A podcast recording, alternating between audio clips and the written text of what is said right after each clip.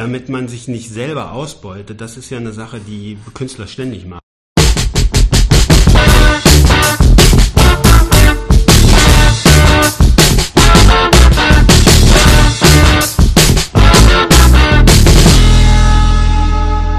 Wir haben heute eine Frage für euch vorbereitet. Was denkt ihr, wenn ihr ein Buch kauft, sagen wir für 9,99 Euro, wie viel Geld bekommt davon der Autor oder die Autorin am Ende ab? Dieser und vielen weiteren Fragen im Zusammenhang mit Verwertungsketten von Büchern und Literatur und verschiedenen Verdienstmodellen von Autorinnen und Autoren klären wir heute zusammen mit Uwe. Hi Uwe. Hallo, hallo. Schön, dass du wieder da bist. Ja, hättest du da pauschal eine Antwort drauf? Also wie viel jemand Ja, ja. äh, verdient, wenn das Ihr Buch seid ja- 9,99 Euro Mhm, kostet. Ihr seid ja nun mal mittendrin in ja, dieser. also da gibt's äh, die, die die Zahlen variieren so ein bisschen, je nachdem Mhm. äh, ähm, wie bekannt man als Autor ist. Ja. So, aber ich würde mal sagen, der der durchschnittliche Mittelfeldautor, Ja, ja. der bekommt 75 Cent. 75 Cent. Ja, Von einem Buch, das 10 Euro den Käufer oder der Käuferin kostet. ja. Der bekommt, also die Verträge, die die Verlage machen, sind, hm, ich würde mal sagen, wenn man 8% vom Nettoverkaufspreis bekommt, ist man so in so einem normalen äh, Bereich, ja. Okay. Das steigert sich dann, da- da- die Verträge sehen dann meistens so aus, dass man sagt, okay, 8% bis äh, zu 15.000 oder 20.000 Exempl verkauften Exemplaren, danach dann vielleicht 9%. Ja. Und das steigert sich dann vielleicht bis 10 oder so, ja. Okay. Ja. Aber wenn man jetzt nicht so ein sozusagen so ein bekannter Weltklasse Ja. Bestseller, Ja. Millionseller ist, Ja. da hat man natürlich anderes Leverage bei Verhandlungen. Aber wenn du jetzt Mhm. normal äh, normal gut gehendes Buch bei einem normalen Verlag Mhm. unterbringst, ist, ist bis man bei 8%, glaube ich, Ähm, ganz gut. Bei, bei wie viel, was wäre so der Normalwert für so einen, ähm, ich sag mal, mittelgut verkauften Autoren oder Autorin? Wie viele Exemplare äh, verkaufen die dann pro, pro Buch? Also ich würde mal sagen, wenn man in Deutschland zwischen 5.000 und 10.000 Exemplaren Okay, verkauft, ja. ist man schon irgendwie, dann ist, kriegt, hat man schon Break-Even, sagen wir so, Okay. für, den, für den Verlag. Und dann kriege ich, was haben wir gesagt, 45 Cent? Also ich habe das mal, ich, ich habe das mal ausgerechnet für äh, damals, als wir äh, Redbug Books gegründet haben, war es, obwohl ja Katrin das damals schon eine preisgekrönte Verlagsautorin Deswegen, war, ja. äh, haben, haben wir uns immer überlegt, ob man da nicht irgendwie selber irgendwie in dieser Verwertungskette eine andere Rolle Ja. einnehmen könnte. Mhm. So und das ist natürlich ein Problem, weil Verlage, Verlage heißen, weil sie in Vorlage gehen, weil sie eben sehr viel Geld in die Hand nehmen, um Brü Bücher zu drucken, Aha. herzustellen, auf Aha. den Markt zu bringen. Ja. So, ja. Daher kommt das Wort Verlag. Okay. Und ähm, das ist natürlich jetzt für zwei einzelne Künstler oder Autoren, dann ist das ein Risiko, das Mhm. zu machen.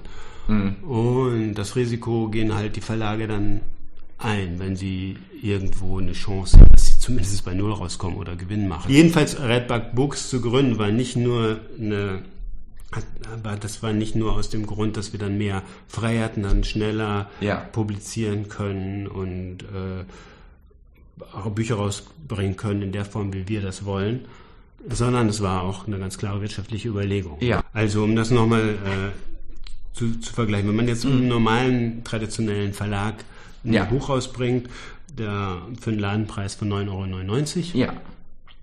und die verkaufte Auflage, sagen wir mal, 5000 Stück sind, Mhm. dann bekommt der Autor am Ende 3750 Euro. Okay. Wenn man jetzt ein E-Book rausbringt, Mhm. was nicht 9,99 Euro kostet, sondern 3,99 Ja. also wenn der, wenn der Autor das selber rausbringt im Self-Publishing Mhm. und es nicht 5000 Mal verkauft wird, sondern 5000 Downloads hat, Ja. dann bekommt der Autor ungefähr 70 Prozent vom Netto. Okay. Ähm, das sind dann, wären bei 3,99 ungefähr 2,60 Euro, so dass er am Ende 13.000 Euro, also knapp 10.000 Euro mehr verdient. Mhm. Ja. Das ist ein Unterschied wie Tag und Nacht. Das ist ein Unterschied wie Tag und Nacht, ja. Was man aber allerdings berechnen muss, dass äh, Verlage ja auch arbeiten. Naja, für klar. Das, für das naja, Buch. klar. Das ist Und das muss dann der Autor halt selber in die Hand nehmen. Mhm. Das Wichtigste, wo man am meisten Geld einspart dabei, bei dieser ganzen, Kette, ist der Handel, ja. Mhm. Der Buchhandel ist eben so toll ich den finde und Ja. so, so großartige äh, Arbeit die leisten, ist eben ein unheimlicher Geldschlucker. Mhm. Beim Buchhandel bleiben fast 50 Prozent Okay. der, der, Ja. äh, des Geldes, was, was, in den Läden konkret dann. was Ja. Leser ausgeben, bleibt, davon bleibt fast 50 Prozent. Nicht in dem Buch, nicht in den Buchhandlungen selber, aber im Buchhandel. Das heißt, da gehören auch die, die Großhändler wie Libri gehören Mhm. auch dazu, die, die sozusagen, die, die Verlage die Bücher schicken, ähm, damit die dann am nächsten Tag dann in, den, in die Buchhandlungen Ja. geliefert werden können. Und das ist eine Frage, wo man mal überlegen muss, ob das das richtige Konzept ist, weil wenn die Buchhändler sich dabei eine goldene Nase verdienen würden, wäre das ja toll. Aber das tun sie ja leider auch nicht. Okay. Hm. Vielleicht ähm, einmal so zur, zur Grundlage, damit ich das auch verstehe. Für mich läuft die Verwertungskette von Büchern praktisch, unterbrich mich da, wenn ich da auf dem schiefen Weg bin. Aber so, ich bin ein Autor, ich schreibe ein Buch, ich lasse das verlegen von einem Verlag, der kümmert sich um die Veröffentlichung davon, der schickt diese Bücher an die Buchhandlungen etc. Und da sind die Bücher dann frei für den Markt. Da kann ich dann als Kunde, als Kundin reinkommen und mir ein Buch kaufen. Richtig? Okay. Fast richtig. Okay. Ja. Was habe ich vergessen? Naja, also wenn du Autor bist, verkaufst du ja kein Buch an den Verlag, sondern du verkaufst ja ein Manuskript an den Verlag. Und eigentlich verkaufst du auch noch nicht mal das Manuskript an den Verlag, sondern du verkaufst Rechte. Die Rechte, ne? Mhm. Ja, also man verkauft eigentlich immer Rechte. Also Ja. wenn man jetzt einen Autorenvertrag sieht, dann geht es immer um die Rechte. Mhm. Ja, und das ist dann nochmal ein extra Thema, ähm, das sich jetzt durch ähm, die Möglichkeit überhaupt Self-Publishing zu betreiben, ähm, in Autoren in eine ganz andere Position gesetzt hat. Mhm. Weil ähm, Verlage natürlich immer davon ausgegangen sind bisher, dass man, dass sie die Rechte für ein Manuskript bekommen und im Grunde genommen auch alle Nebenrechte. Heißt? Naja, Filmrechte, Hörbuchrechte, Ah, okay. Theaterrechte, Ja. ähm, Übersetzungsrechte. Die liegen dann äh, ebenfalls beim Verlag. Ja, also Okay. ein normaler Verlagsvertrag äh, sieht so aus, dass da irgendwie ähm, 15, 15 Seiten, je nachdem, Ja. äh, alle Rechte aufgeführt sind, die man sozusagen abgibt. Und äh, ähm, dann ist natürlich die Frage, muss man das? Ja? Mhm. Und muss man das für alle Territorien und muss man das für unbegrenzte Zeit? Ja. Oder da, das ist, da, da ist also eine Sache, wo sich die meisten Autoren überhaupt keinen Kopf machen, sondern froh sind, wenn sie einen Verlagsvertrag bekommen haben. Klar. Oder bekommen. Und im Grunde genommen ist das aber alles zu verhandeln. Und dann ist natürlich die Frage, hat man die Möglichkeit selber die Rechte besser auszuwerten? Mhm. Oder sagt man, nee, also ich will da gar nicht mit zu tun haben. Wenn Ja. die das irgendwie machen, dann ist Ja. es schon okay. Ja. Deswegen habt ihr euch entschieden, dann äh, Redbug zu gründen als eigenen Verlag. Ja. Das ist ähm, eine ganz äh, einfache Rechnung, also äh, sagen wir eine einfache, wir haben das ziemlich genau kalkuliert, weil es ist natürlich so, dass man jetzt sagt, ja gut, äh, du verdienst dann viel, viel mehr, aber du hast auch die ganze Arbeit, wann willst du denn schreiben? Ja? Und ähm, deswegen ist das für einen Einzelautoren vielleicht sehr schwierig, aber wenn man jetzt jemand mit sich mit jemandem zusammentut, dann kann sich das immer noch lohnen. Oder wenn man ein kleines Label findet, so, mit die das für einen machen. Ich lese das einfach mal vor, die Zahlen. Ich Ja. habe hab mir die nochmal notiert, weil Ich ich, die gespannt. natürlich nicht genau im Kopf habe, alle. Aber damit man sich nicht selber ausbeutet, das ist ja eine Sache, die Künstler ständig machen, Ja. weil, man, weil, weil man das Schreiben, das Malen, das Bildhauern, äh, das nicht als Arbeit empfindet, sondern das würde man ja sowieso machen. Mhm. Ja. Man will es ja machen. Ja. Also sagt man, sagt man nicht, wenn ich eine Stunde im Atelier stehe, dann kostet das mindestens 30 Euro oder 100 Euro oder was auch immer, Mhm. Ja. weil man muss es ja mit allen Kosten verrechnen, Na die klar. man damit hat. Ja. Ja? Ja. Und das ist ja jetzt bei einem Autor vielleicht nur sein Laptop, aber auch sein Arbeitszimmer. Und irgendwie muss Ja. er seine Miete zahlen, er muss klar. essen. Also Äh. habe ich jetzt hier mal äh, gerechnet, dass jemand drei Monate lang an einem Buch schreibt, Mhm. mindestens zwei Stunden am Tag. Ja. Das würden vielleicht viele sagen, schlagen die Hände im Kopf, das kann man ja nicht schaffen. Ja, aber ich kenne sehr viele Leute, die in drei Monaten ein anständiges Buch schreiben. Natürlich kann man auch jahrelang an einem Buch arbeiten, so wie ich das mache. Oder Ja. es gibt auch Leute, die schreiben das viel schneller. Aber das Wichtigste ist, dass man, glaube ich, wirklich professionell schreibt. Und das wären sozusagen 180 Stunden. Wenn man dann eine, eine niedrige einen Stundenlohn von 30 Euro einsetzt, ist man bei 5400 Euro. Was, was sozusagen erstmal die Herstellung des Buches schon mal gekostet Ja. hat, bevor überhaupt was passiert Ja. ist. Dann braucht man ein Lektorat, das braucht man auf jeden Fall. Auch wenn man sehr großartiger, erfahrener Autor ist, Ja. ist es gut, wenn jemand nochmal drüber guckt, äh, Fakten checkt, Continuity checkt, da hat er den Pullover an, es ist im März, da ist es schon um 18 Uhr dunkel, da kann er nicht noch so und so oder was weiß ich, oder die Züge fliegen nicht oder fahren nicht Ja. oder keine Ahnung was.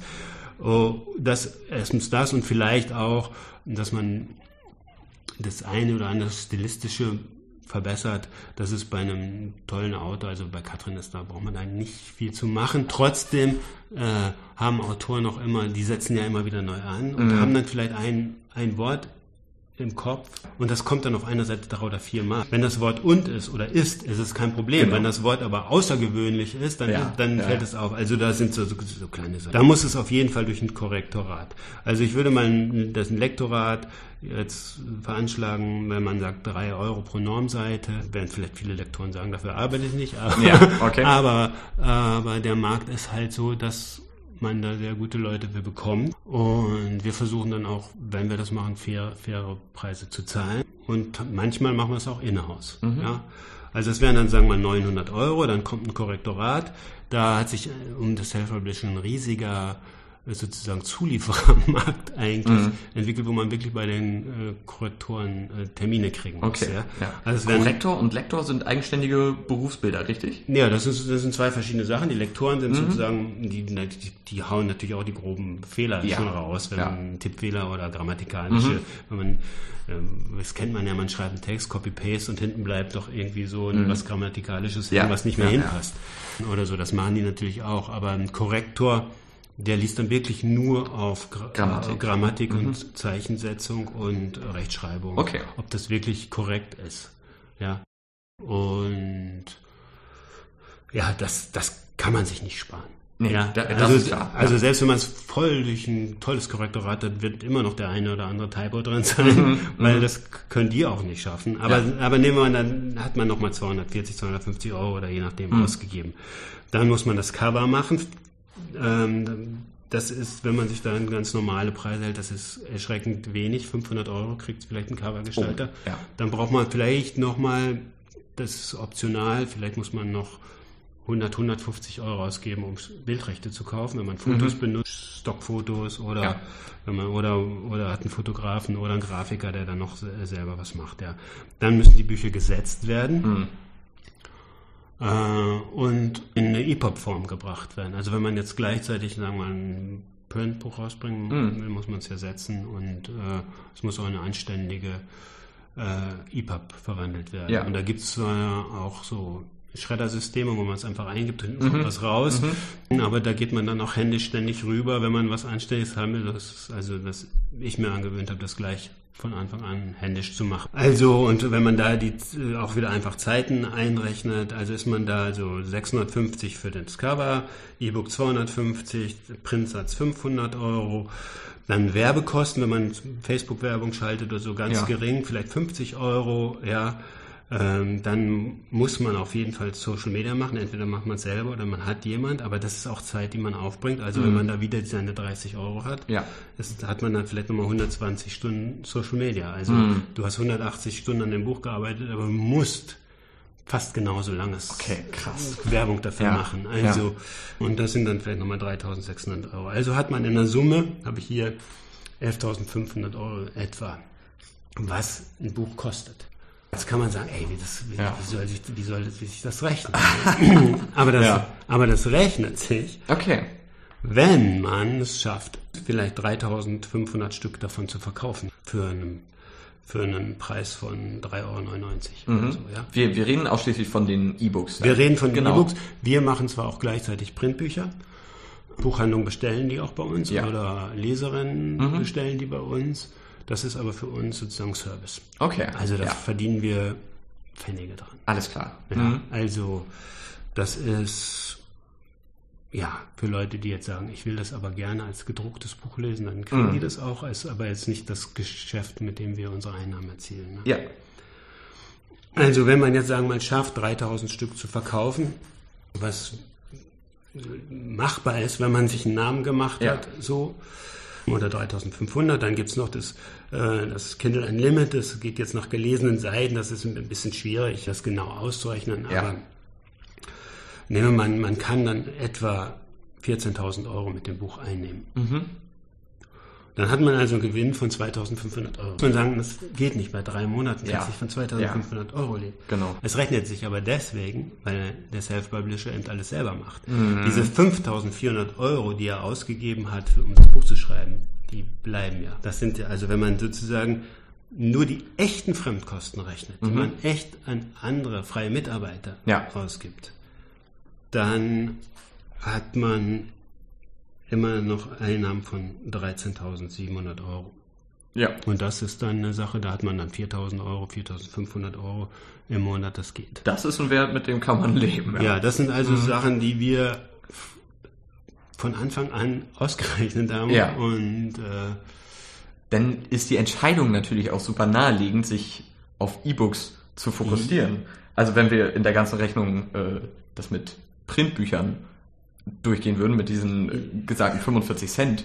Äh, 75 Cent. genau, ja, ja. ja. Ja. Also da, da rechnet sich das nicht. Nee. Ja, außer du bist ähm, Viel gelesener. sehr, sehr gelesener, viel gelesener Autor. Aber wenn du sozusagen das nicht machst oder das noch nicht hast oder so, dann äh, kannst du dir halt so einen Namen damit machen. Also für uns war, wir haben das so schön ausgerechnet und dann haben wir irgendwie, äh, wie gesagt, den Fänger rausgebracht. Der hat sich nicht sehr gut verkauft, Mhm. als wir nicht wussten, die Graphic Novels laufen halt nicht so, wie wir das gedacht haben. Ja. Wir waren oft auf Platz 1 der Amazon Bestsellerliste mit dem Fänger. Okay. Unter, bei Graphic Novels. ja, Also obwohl es sich nicht gut verkauft hat. obwohl sich das Hand, Ja.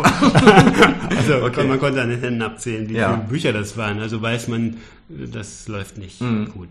Und äh, bei den anderen Büchern, bei das erste Buch, was wir rausgebracht haben, dann von Katrin, das hat sich auch äh, sechs oder sieben Mal im Monat verkauft Mhm. und wir dachten, oh, das war eine Sch- Fehlentscheidung. Und dann sind wir eben darauf gekommen, dass man 120 Stunden ja, Social Media Ja. Arbeit, Werbung machen Ja. muss. Und dann läuft's. Wirklich? Ja. Okay. Dann geht es. Also ich kenne da immer nur die Studien, äh, die so sagen, dass sobald du Werbung schaltest, dass du bis zu sechsfachen mehr Output hast und mehr, mehr Reichweite, dementsprechend natürlich auch größeren Markt, größere Abnehmerschaft. Aber das ist das erste Mal, dass ich höre, dass das auch funktioniert. Ich kenne aber sonst auch nicht viele, die darauf... Ja, das sind, aber das sind so Sachen, das sind auch Dinge, die, äh, die ich jetzt zwar hier so sagen kann, Mhm. aber im Grunde genommen ändert sich das andauernd. Mhm. Also als wir angefangen haben, gab es diese Möglichkeit mit Facebook-Ads oder gesponserten Posts, gab es Gab's noch gar nicht, ja. Nee, aber wir haben, wir haben Facebook-Partys gemacht Ja. und konnten dann, während die, die Facebook war, also sozusagen eine virtuelle Party auf Mhm. Facebook, äh, wir konnten, während wir auf dem Rechner sehen, wie da die Verkäufe hochgehen. Okay, während alles klar, lief. Also ja. wir haben gesagt, ja, wir haben gesagt, um 19 Uhr oder um 20 Uhr kommt das Buch raus Mhm. und wir machen ab 19 Uhr Party, Party, Party. Aber da, da, So. da war doch auch noch nicht mit äh, Livestream oder mit... Nee, nee, wir, nee, Mhm. das war, das war vollkommen verrückt. Äh, das war immer so, jo, ich gehe mir jetzt ein Bier holen. Also, ich, ich lege mal eine Platte auf, hört euch mal dies und dann hat jemand da irgendwie einen YouTube-Song YouTube-Link, rein. ja. Und man wusste überhaupt nicht, das war, das war dann eigentlich wie auf einer richtigen Party. Man, man unterhält sich, antwortet immer Ja. irgendjemand, während auf dem anderen Stream lauter Leute sich Mhm. über was anderes unterhalten und dann geht man wieder auf eine andere Ja. und dann verliert man seinen Okay. Und das war ganz witzig. Also das läuft aber jetzt zum Beispiel überhaupt nicht mehr. Mhm. So, das ist ganz ausgelaufen jetzt. Also man muss ständig äh, Adaptieren. gucken, adaptieren, Ja. weil sich ständig ähm, Dinge ändern. Okay. Ja, das, das, ja, das weißt du wahrscheinlich ja, besser Mhm. als ich. Du sagtest ja, oder das ist ja auch eigentlich der große Vorteil von E-Books, wenn, ich glaube, du hast gesagt, 70 Prozent bei Printbüchern äh, der Einnahmen bleiben hängen im, im Laden, praktisch im äh, nee, oder also das ist äh, bei einem, also ich, äh, wie gesagt, bei einem, bei einem Verlag gibt's der große Unterschied zum Self-Publishing und Verlag ist, dass du, wie gesagt, beim Verlag erstens die Rechte verkaufst Mhm. oder die Rechte abgibst, Ja. ja. Und dass der Verlag dir einen Vorschuss gibt. Und den Vorschuss kannst du behalten, egal ob das Buch sich verkauft oder Okay. nicht. Aha. Ja. Okay. Und der ist natürlich, den kalkulieren die natürlich mit dem, was sie glauben, was sie verkaufen. Mhm. Ja. Und ähm, es kann also sein, dass du für immer und ewig bei dem Verlag sozusagen in Anführungsstrichen verschuldet bist, Ja. weil du, weil die Verkaufszahlen nicht erreicht worden sind. Mhm. Und du kriegst dann immer einmal im Jahr oder zweimal im Jahr eine Abrechnung, wo dann steht minus 2000 Euro. Aber die, die muss man selber dann nicht zu. Nein, nein, okay. nee, die, ja, die, die behältst du. Und wenn du dann über diese Schwelle kommst, Ja. sagen wir mal, die haben kalkuliert, dass die 3000 Bücher verkaufen, Mhm. du verkaufst 4000, dann kriegst du halt für die 1000, kriegst du dann deine 750, Ah ja, okay. äh, 75 Cent. Und wie gesagt, es bleibt halt viel beim, beim, beim Buchhandel. Das sind eben diese 8%. Ja. 8% Tantiemen. Wenn man jetzt über Tolino oder über, über das böse Amazon oder über einen iTunes Store verkauft, bekommt man, im Grunde genommen heißt es 70% Tantiemen von dem Nettoverkaufspreis. Äh, Im Grunde genommen ist es eigentlich gar nicht richtig so, weil es sind gar, im, es wird zwar überall Tantiemen genannt, Ja. aber eigentlich sind es in dem Sinne gar keine Tantiemen, weil deine Rechte bei dir sind. Du kriegst eigentlich 100% und bezahlst den Plattformen 30% Ja. für, für, ihre, für ihren Service, diese Plattform so, und das zu verkaufen. Also sozusagen, du benutzt sozusagen die Plattform als dein Buchhandel. Genau. Dafür braucht man auch keinen Verlag praktisch. Oder? Nee, das, das, da, das kann man sozusagen, das kann eigentlich jeder selber machen. Genau. Also wir haben sozusagen dieses Label gegründet, weil, weil wir uns diese Arbeit hatten. Schreiben, EPUBen, Social Media, Mhm. Ja. äh, Cover gestalten, Lettering. Und ist, also aus Erfahrung sagst du dann auch, es lohnt sich, sonst würdet ihr das ja nicht, nicht machen. Also auch diese extra Arbeit. die Also, ja, also Katrin hat, glaube ich, 20 Bücher bei Verlagen rausgebracht, Mhm. bei Oettinger, bei Hansa, bei Wels und Gelberg. Ähm, und das sind natürlich schöne Einnahmen. Mhm. Äh, auch öfters Preise gewonnen, das sind auch immer schöne Ja. Einnahmen. Aber seit wir Redbar Cooks haben, äh, haben wir sozusagen ständig die Möglichkeit, das selber zu kontrollieren und Mhm. ständig Einnahmen zu generieren, von denen man dann wirklich leben kann. Korrigiere mich, wenn ich da auch falsch liege, aber hat Katrin nicht auch Bücher, auch als ihr den Verlag schon hattet, noch über andere Verlege äh, Ja, ja. veröffentlicht? Ja, ja. Das Ich glaube, es war die Nachtigall, ist doch auch Die bei Nachtigall Hansa. ist jetzt bei Hansa erschienen. Ja. Ähm, da gibt es die Besonderheit, dass äh, Hansa die Rechte für das Printbuch haben Mhm. und Redbook Books hat die Rechte für alles andere. Ah, das ist natürlich Also, clever. Ja, okay. Mhm. Das, das E-Book ist, ist sozusagen bei uns rausgekommen Ja. und das gedruckte Buch bei Ihnen. Alles klar. Und wir haben vorher auch ganz viele Sachen, die wir zuerst bei Redbook Books als E-Book rausgebracht Mhm. haben. Da haben wir sozusagen dann die Printlizenzen an Verlage vergeben. Ja, Aber und die das- haben es dann nochmal als gedrucktes Buch. Okay, das sind dann aber, also wenn ihr ähm, sowas macht dann praktisch und die Printrechte abgibt, gebt ihr aber nur die Printrechte ab, nicht die anderen Distributionsrechte Nee, von Film, Film, und Filmrechte zum Beispiel, nee. nee Okay, nee, ja. Also wirklich die Printrechte für, ein, für eine bestimmte Zeit und für ein bestimmtes Territorium. Okay, Ja. also sowas ist auch möglich. naja, Ver Verträge sind dazu da, dass man sie verhandelt. Ja, ja, deswegen, aber ich, ich, ich könnte mir nur vorstellen, dass wenn ich jetzt Autor wäre, mal ganz utopisch gedacht, ähm, ich hätte ordentlich, äh, mir wird ordentlich die Bammel gehen, glaube ich, wenn ich da mit jemandem über einen Vertrag handeln müsste. Ja, das ist leider so, dass es bei vielen so ist, Mhm. äh, dass man sagt, ja, das ist eben so. Ich rede auch oft mit Übersetzern oder mit äh, anderen Leuten, die dann sagen, naja, du weißt, das ist äh, diese so und so, ja, bist du dann Ja. so beteiligt, wie kriegst du, naja, du weißt doch, wie die Verträge sind. Mhm. Naja, du Verträge. also Ja. das ist natürlich immer eine Frage auch von, ja, von Verhandlungsgeschick und von, auch zu, zu wissen, was ist sein eigener eigener Wert, ne? was- Ja. Was ist dein Ein ähm, Das ist das eine, zu sagen, okay, ich bin nicht so toll, dann nimm die eben einen anderen, der es billiger macht Mhm, Ja. oder so. Ja. Aber es gibt auch eine Sache, die ganz wichtig ist beim Verhandeln, ist, dass man sagt, wann fühle ich mich wohl und wann fühle ich mich nicht mehr wohl. Weil das, das ist nicht nur, das, ich glaube, das färbt nicht nur auf deine Arbeit ab, sondern vor allem auf deine Lebensqualität. Ja. Wenn du eine Arbeit machst und dafür bezahlt wirst, aber im Grunde genommen dich nicht gewertschätzt fühlst. Mhm. Ja, und das ist dann manchmal gar nicht so sehr die konkrete Summe, sondern die Wertschätzung. Da bin ich voll bei dir. Mhm. Absolut. Ja, auf jeden Fall. Ciao und tschüss.